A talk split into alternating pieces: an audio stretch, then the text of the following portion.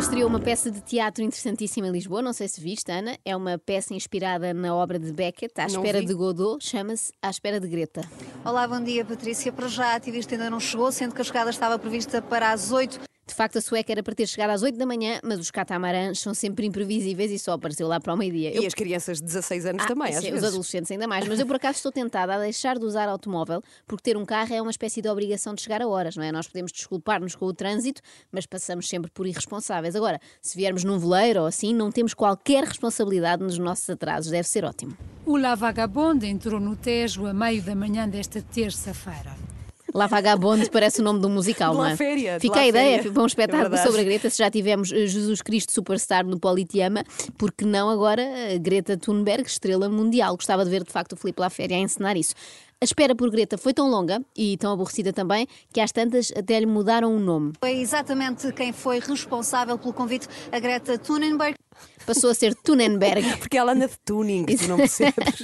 ou como lhe chama o Miguel Sousa Tavares. Eu pessoalmente estou um bocadinho farto dela, acho que ela é assim um bocado a Joacine Catar da Escandinávia e estou um bocadinho farto da Greta Thunberg. Acho que não é a parte importante disto, isto é mais importante. Eu adoro o mau feitio do Miguel Sousa Tavares, identifico-me. Também a Joacine Catar de Portugal esteve lá na Doca de Santa Mara à espera então da Joacine Catar da Escandinávia.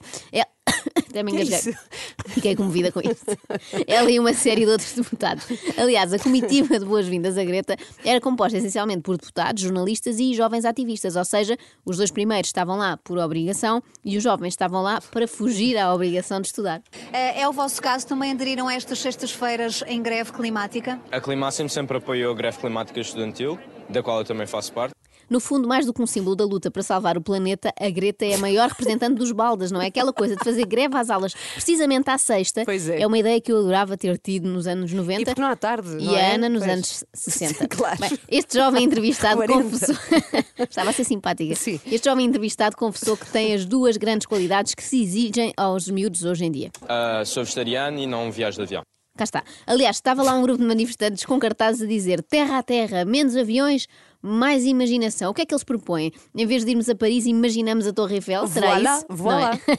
Outro dos jovens que lá estava contou qual o plano para o dia seguinte rumo à Cimeira do Clima em Madrid. Vão deslocar-se os autocarros e as inscrições ainda estão abertas, portanto, hoje até ao final do dia, mas pelo menos pessoas, seguramente, pelo menos 200 pessoas, seguramente, eh, provavelmente mais, mais que isso. 200 pessoas, mas isso são muitos autocarros. Vão assim de autocarro por essa autoestrada fora a poluir imenso. Não era melhor ficarem em casa a ver a Cimeira na televisão? Ou a imaginar, ou, ou a imaginar, imaginar. só? O ambiente que se vive é de alguma descontração, as pessoas acabam por esperar por, eh, pela chegada de Greta de forma bastante eh, tranquila e acabam por eventualmente estar em convívio e acabam nas conversas por passar mensagens ligadas às alterações climáticas. Ai, que maçador, tudo a passar mensagens uns aos outros. Olha, eu faço reciclagem e tu também separas o lixo. E quanto a cotonetes, o que é que me diz? Bom, uma coisa é certa, não se via tanta gente junta em Lisboa à espera de uma criança desde 2013. Há centenas de fãs que estão a passar esta noite à porta do pavilhão Atlântico, tudo para estar mais perto do palco onde vai atuar Justin Bieber. Não, a sério, foi uma comparação descabida, Pois eu foi, sei, porque Joana. havia muito mais gente acampada à porta do pavilhão Atlântico do que especada nas docas à espera de ver Greta, não eram assim tantos. Bom, mas olha, pode ter sido uma boa pu- publicidade para as docas, que está a precisar, já que só costuma ter mais de 10 pessoas quando é Ladies Night no Havana. a ativista sueca que está prestes a chegar aqui à doca de Santo Amaro, ela que teve eh, vários eh, dias eh, no mar, veio dos Estados Unidos. Bem, depois de vários dias no mar, não deve apetecer nada ter aquela gente toda à nossa espera. não verdade, é? Eu, é, quando é. saio de um voo um bocadinho mais longo, só penso em ir para o hotel tomar a duche, imagino depois de três semanas em alto mar. Eu acho curioso isto da Greta, uma miúda que nasceu em pleno século XXI, mas quer viver como no século XVI, sem banho, sem avião, sem dentes. Sem dentes. Sim, quando ficar com escorbuto.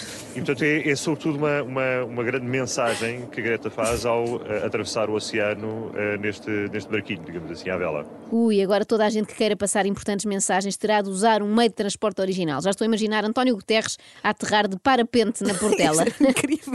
Como era de clima que se falava? Sim. É claro que estava lá André Silva do PAN aguardando por Greta. Como é que ele foi de trotinete? Uh, provavelmente. Acho que é pé, acho que é pé. Perguntaram o que diria à sueca se pudesse.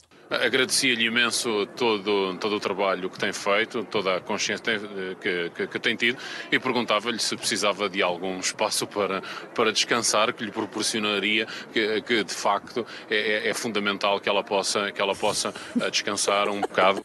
Portanto, André Silva acaba de oferecer o seu sofá-cama É à mais famosa ativista do mundo, que por acaso tem 16 anos. Tudo isto é esquisito. Bom, mas se lá estava o pano, os verdes também não quiseram faltar, claro. Há 20 anos os verdes falaram sobre alterações climáticas e parece que estavam a falar sobre uma coisa surreal. 20 anos depois, pelos vistos, estamos aqui todos preocupados.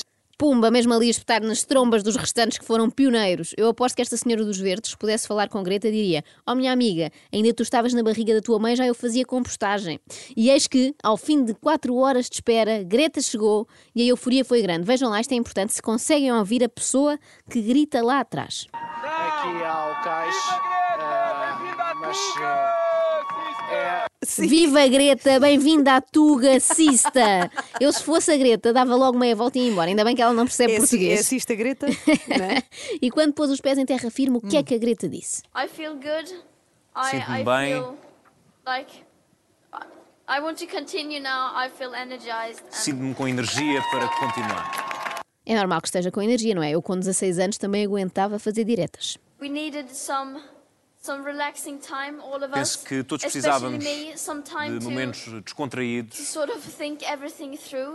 Era lindo que posto isto, virasse as costas e fosse para aqui de Zânia, não é? Estou a precisar de relaxar um pouco, mas não. Foi para outro sítio brincar aos adultos, ou vai, para a cimeira do clima em Madrid. Na verdade, ela foi jogar à Sueca. Sueca. Acorde com a Joana, a Ana e a Carla. Às três da manhã. Na Renascença.